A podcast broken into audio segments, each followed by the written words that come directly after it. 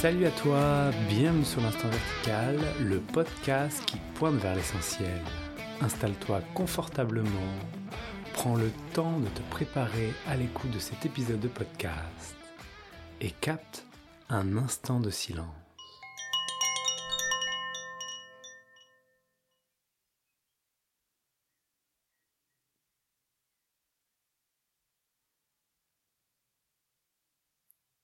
Aujourd'hui, je vous propose de commencer une thématique particulière qui me tient à cœur, comme tous les épisodes que je peux produire. On va parler de sophrologie. C'est une thématique que je vous prépare en trois épisodes. Aujourd'hui étant le premier, nous allons mettre les deux pieds dans le plat. La sophrologie comme voie d'éveil.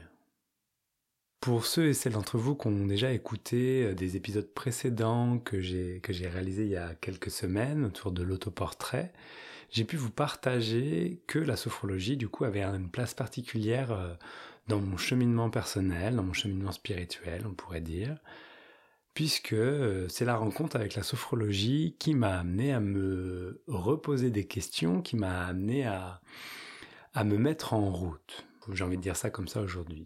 J'en ai même profité pour en faire euh, mon métier. Je suis sophrologue et donc j'exerce encore aujourd'hui euh, en tant que sophrologue. Ça fait 12 ans maintenant que je suis sophrologue. Enfin, 12 ans que j'ai rencontré la sophrologie et ça fait 8 euh, ans que je suis sophrologue. Et pour vous remettre tout le contexte, je suis en train de lancer une école de sophrologie appelée l'Institut de sophrologie intégrale, où cette quête de l'éveil, cette voie d'éveil, en est le cœur une sophrologie de l'éveil, une sophrologie dite intégrale.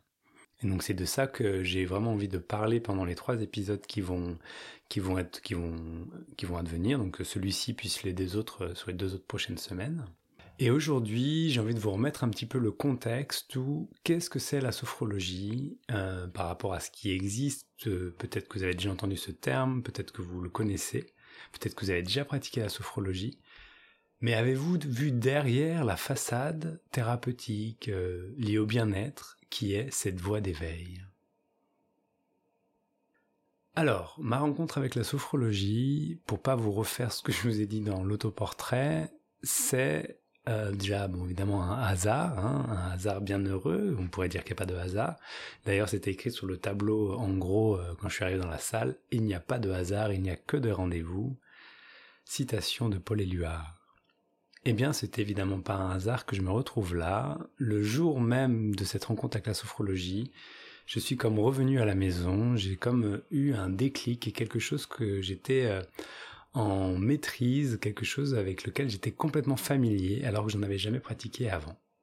La sophrologie, euh, si je pourrais la définir euh, d'une certaine manière maintenant, je dirais que c'est un ensemble de techniques psychocorporelles qui permet de reprendre pied euh, dans le corps, dans la pensée, qui permet de rectifier dans le sens positif du terme, pas dans le sens péjoratif, mais dans le sens de remettre droit qui est ça le mot rectifier, veut dire remettre droit, de retrouver une certaine verticalité. On est bien dans le thème de ce podcast. Cette euh, rectification avec la sophrologie passe forcément par une prise de conscience et un ensemble de prises de conscience. Et donc la sophrologie est un espace d'expérimentation qui va favoriser la prise de conscience. Aujourd'hui, la, la sophrologie, vous pouvez la retrouver dans, différents euh, champs d'application. Vous pouvez la retrouver à l'hôpital, euh, qui permet l'accompagnement, par exemple, préopératoire, post-opératoire, qui permet vraiment tout ce qui est autour de la vie, euh, la vie des patients. On peut le retrouver dans le monde de la maternité, donc la préparation à l'accouchement très très développé dans le monde du sport pour récupérer mais également améliorer les performances sportives. C'est d'ailleurs un peu euh, le monde du sport qui a fait euh, l'émergence de la sophrologie, notamment en France. On le retrouve euh, évidemment en cabinet pour la gestion du stress, la gestion des, troubles liés aux émotions. On le peut voir que la sophrologie est souvent utilisée, plébiscitée, donc pour tout ce qui est aussi de l'ordre de euh, l'amélioration des conditions de vie au travail ou, changer des choses par rapport au mieux vivre en général. On retrouve la sophrologie dans toutes les sphères, à la fois éducative, à la fois euh, euh, thérapeutique et également spirituelle. Voilà, c'est pas forcément ce qui est le plus évident aujourd'hui de voir que la sophrologie a une dimension spirituelle. D'une part parce que énormément de sophrologues qui sont formés aujourd'hui euh, vont s'arrêter, euh, on va dire, à la base de la sophrologie, vont pas aller voir plus loin euh, que ça. Et puis, bah, souvent, c'est un métier de l'ordre de l'accompagnement. Et que cet accompagnement passe par les techniques de la sophrologie, donc dites caïcédienne. Je vais venir à peu près sur pourquoi le mot caïcédienne du fondateur Alfonso Caicedo.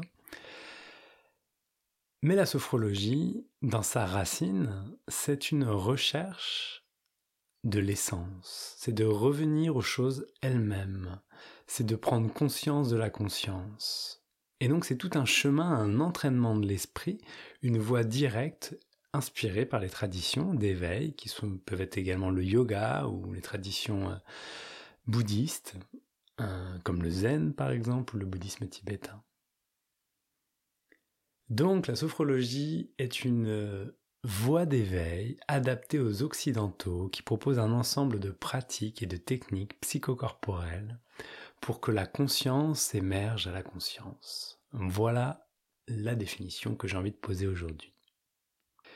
La sophrologie, pour vous faire un historique très rapide, est née dans les années 60 avec euh, le travail d'un monsieur qui s'appelait Alfonso Caicedo, qui était neuropsychiatre colombien et qui, de par euh, son mariage, est venu s'installer en Espagne et en France, et ici a pu développer la sophrologie. Euh, je ne vais pas trop rentrer dans le détail, si vous voulez plus d'informations, vous irez vous renseigner sur Internet. En tant que neuropsychiatre, il était euh, très au fait des techniques d'hypnose et très au fait de différentes approches de l'esprit, mais s'est rendu compte que euh, ces techniques n'étaient pas forcément pour un bénéfice du patient, on va dire, dans sa vie quotidienne. Par exemple, lorsque on est hypnotisé, on a besoin de quelqu'un qui nous hypnotise. Le pari de Alfonso Caicedo à cette époque, c'était de remettre de l'autonomie dans euh, la capacité à pouvoir entrer en relation avec ses propres, euh, ses propres manières, on va dire, de, vivre la conscience. C'était de créer une discipline dédiée à la conscience et à l'exploration de la conscience. Voilà, pour vous la faire très rapide, euh, il considérait qu'il y avait le monde de, de la, de la, comment on dit, de la psychologie, qui est vraiment euh, tout le monde ordinaire, euh, notre manière, notre état d'esprit au jour le jour. Le monde de la psychiatrie, qui est lui est dédié aux soins, à, aller chercher tout ce qui est le côté malade de, l'esprit. Donc la psychiatrie et la psychologie, et du coup il manquait un espace pour lui qui était l'exploration de la conscience. Et il a essayer de créer la sophrologie comme une discipline à part entière qui ne se focalisait pas non, sur l'inconscient, mais bien sur la conscience en elle-même. Et est née la sophrologie, qui signifie que la conscience, euh, sophrologie, donc euh, qui vient du grec sos phren logos, qui est l'étude de la conscience en harmonie. Suite à la création de la sophrologie dans les 60-70, Alfonso Caicedo a fait un voyage, euh, enfin plusieurs voyages, du coup, qui l'ont emmené en Inde notamment, au Japon. Et il a pu y rencontrer euh, le yoga, le bouddhisme, le zen. Euh, et il s'est laissé inspirer par toute cette, par toute cette philosophie, par toute cette quête existentielle sachant que euh, y a ce côté oriental, mais c'est venu dans un second temps parce que tout d'abord, c'est euh, les philosophies occidentales qui ont inspiré la sophrologie. Et notamment une philosophie particulière, qui est une philosophie un peu reine du XXe siècle, qui s'appelle la phénoménologie. Vous en avez peut-être déjà entendu parler, mais peut-être pas. Mais sachez que sans phénoménologie, on n'aurions pas aujourd'hui euh, tous les courants psychologiques qui ont pu naître euh, au début du XXe siècle. La phénoménologie est une philosophie qui invite à revenir à l'essence de la chose elle-même, de voir les choses telles qu'elles le sont. Et Caicedo est un phénoménologue qui, du coup, a, a, étudié aussi auprès de phénoménologues. Et donc, c'est cette philosophie qui l'a incité à créer la sophrologie. Dans un second temps, il part en Orient, il découvre les philosophies orientales, et donc on crée une sorte de pont entre l'Orient et l'Occident, mais pour les Occidentaux. Et là, quelque chose d'important, c'est pour les Occidentaux. Ces techniques développées, cette manière de penser est adaptée à la vie occidentale. Pour ceux et celles qui m'écoutent qui ont déjà connu l'Inde ou l'Orient en général, la pensée n'est pas exactement la même, la culture n'est pas la même. Et même si on peut faire plein d'efforts pour s'adapter, pour pouvoir rentrer en relation, se mettre au diapason d'une culture, il y a une culture occidentale très affirmée, très claire chez nous. Eh bien, cette culture occidentale est au cœur de la sophrologie, parce que ça s'adresse aux occidentaux. Je ne dis pas que ça s'adresse à d'autres personnes, évidemment, ça peut s'adresser à tout le monde, mais ça a été pensé, euh, structuré, pour répondre aux besoins des occidentaux. Et c'est très intéressant euh, selon mon point de vue. Donc Caicedo structure la sophrologie, etc. Et dans les années 70-80, ça s'étend, il y a plein de choses qui naissent. Et à la fin, euh, il y a de nombreux courants qui sont nés, évidemment. Il y a eu des envies particulières qui ont créé des courants plus euh, thérapeutiques, plutôt, qui ont perdu un peu cette visée existentialiste qui était à l'origine chez Caicedo. Sauf que d'autres écoles, d'autres courants, donc, l'ont gardé. Et donc euh, j'insiste là-dessus parce que même si l'aspect, on va dire, thérapeutique du bien-être qui a pris énormément de place dans, dans la sophrologie, qui aujourd'hui, on va dire, est la majorité des sophrologies qui sont présentées, eh bien cette racine est toujours vivante et elle est toujours euh, très tenace. Et pour moi, est essentielle. C'est-à-dire que euh, cet aspect thérapeutique de la sophrologie, euh, pour moi, est complètement secondaire. Et j'aime bien dire que l'aspect thérapeutique, c'est un effet secondaire d'une recherche de l'essence. C'est-à-dire que c'est bien parce que la personne se met sur un mouvement euh, de recherche, de, de réharmonisation, de, de voir les choses telles qu'elles le sont, qu'il y a des soins thérapeutiques. Voilà. Alors évidemment, je mets des bémols, ça dépend des situations, mais en tout cas, de prendre conscience et de partir de cet espace essentiel du cœur, du silence, de la conscience, fait qu'il y a euh, ce travail thérapeutique qui peut être fait, mais ce n'est pas le but, ce n'est qu'un moyen. Le but, ce qui est visé, c'est la connaissance de la conscience par la conscience elle-même. C'est la l'éveil de la conscience. Et donc en ça, la sophrologie, donc une voie d'éveil, c'est une voie d'éveil constituée d'enseignements, de pratiques particulières, qui vont faciliter, on va dire, euh, la, reprise de contact entre le corps, entre la pensée, et d'aller aussi observer euh, tous les interstices qu'il y a dans ce qui est vécu pour apercevoir la trame.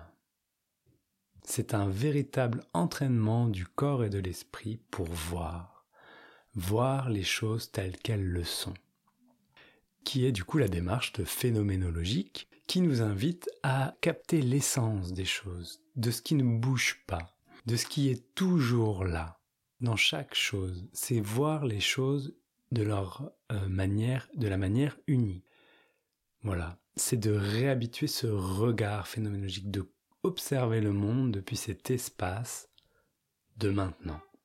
Et c'est tout ça que va inviter euh, le processus sophrologique qui va amener euh, pour euh, ceux qui se lancent dans cette voie à, corps perdu, avec une soif sans fond, à creuser, creuser pour se rendre à l'évidence que la conscience se dévoile à ceux qui regardent. À l'heure euh, d'aujourd'hui, où la plupart des enseignements viennent d'Orient, en tout cas les plus connus viennent d'Orient, où les philosophies occidentales sont un peu délaissées, eh bien la sophrologie joue ce rôle privilégié dans lequel vraiment les enseignements qui ne sont pas du coup liés à un mysticisme. Voilà, ils ont été assez épurés. Alors pour ceux qui connaissent déjà, euh, je ne parle pas que de la sophrologie caïcédienne, je parle de la sophrologie en, général. Mais en tout cas, la dimension des courants, euh, des aspects de la sophrologie qui sont euh, traités, permettent vraiment d'entrer dans une spiritualité actuelle, dans lequel vraiment le regard peut se poser dans maintenant c'est pas une quête de l'éveil dans le sens euh, je vais devenir une meilleure personne, etc. Bien sûr qu'on va retrouver ça euh, au sein de la sophrologie, et même euh, beaucoup, puisque c'est vraiment vu comme quelque chose de l'ordre du bien-être, dans lequel, bah voilà, je veux devenir meilleur, mais ce n'est pas lié à la technique elle-même, mais c'est par ce par quoi doivent passer les personnes qui pratiquent. Mais ceux qui décident d'aller plus loin et plus loin, plus loin, arrivent forcément dans un dépouillement, une radicalité, existentielle. Aujourd'hui, donc 2023, euh, 2023, les choses vont un peu vite euh, et Internet fait qu'il y a beaucoup de, messages, qu'il y a de plus en plus d'enseignements, de satsang, de, de personnes qui partagent au sujet de l'éveil. Eh bien, c'est une invitation à la sophrologie, du coup, de se réinventer également, euh, à la fois dans, dans cette pratique, ces techniques, mais aussi de, de la manière dont elle pointe dans la direction de, l'essence de l'existence. Et donc euh, pour cela, il y a donc cette envie, cet élan en tout cas de ma part de fonder une école, de rassembler la sophrologie, euh, pas en tant que bah tiens moi je fais telle sophrologie ou moi je fais telle sophrologie, mais d'aller capter bah, l'essence même de la sophrologie qui est sa pensée et d'aller profiter on va dire euh, de tout son processus, son potentiel de d'expérimentation, d'enseignement pour remettre ça dans une voie, une démarche d'éveil. Et donc euh, j'ai intitulé cette école l'Institut de sophrologie intégrale et je propose une sophrologie euh, basée sur euh, une vision intégrale, une approche intégrale. Et donc je développerai ça un petit peu plus dans le prochain épisode. C'est une vision qui ne fait aucune séparation entre des courants, mais qui vient chercher de la synergie entre les différentes pratiques, et pas que des pratiques sophrologiques du coup, mais des pratiques également euh, liées à la psychologie, aux neurosciences, etc. Et qui vient retisser quelque chose d'unique, pouvoir euh, offrir quelque chose qui s'adapte à chacun, de l'unicité dans cette vision de la sophrologie intégrale.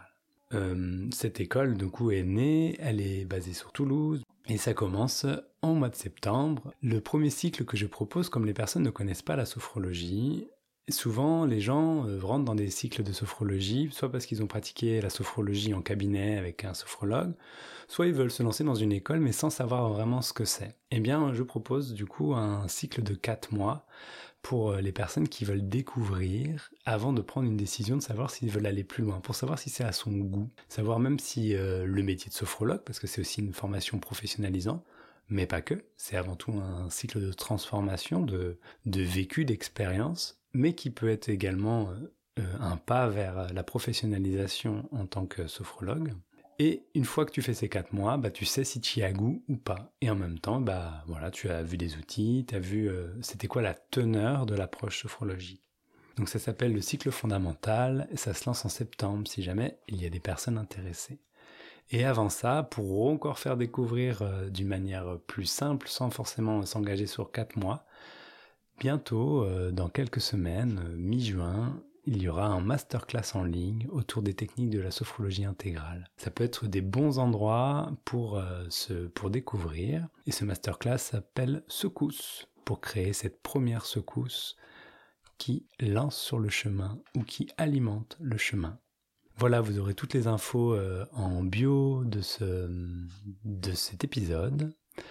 Et je clôt ce premier volet sur la sophrologie. Dans le prochain volet, nous parlerons plus en détail des différentes approches, des différents courants qui existent, dans lequel on pourra aller vraiment comprendre en quoi c'est une voie d'éveil. Voilà, c'est tout pour aujourd'hui. Je t'invite à aller visiter les réseaux sociaux Instagram et Facebook sur l'instant vertical, me laisser des commentaires.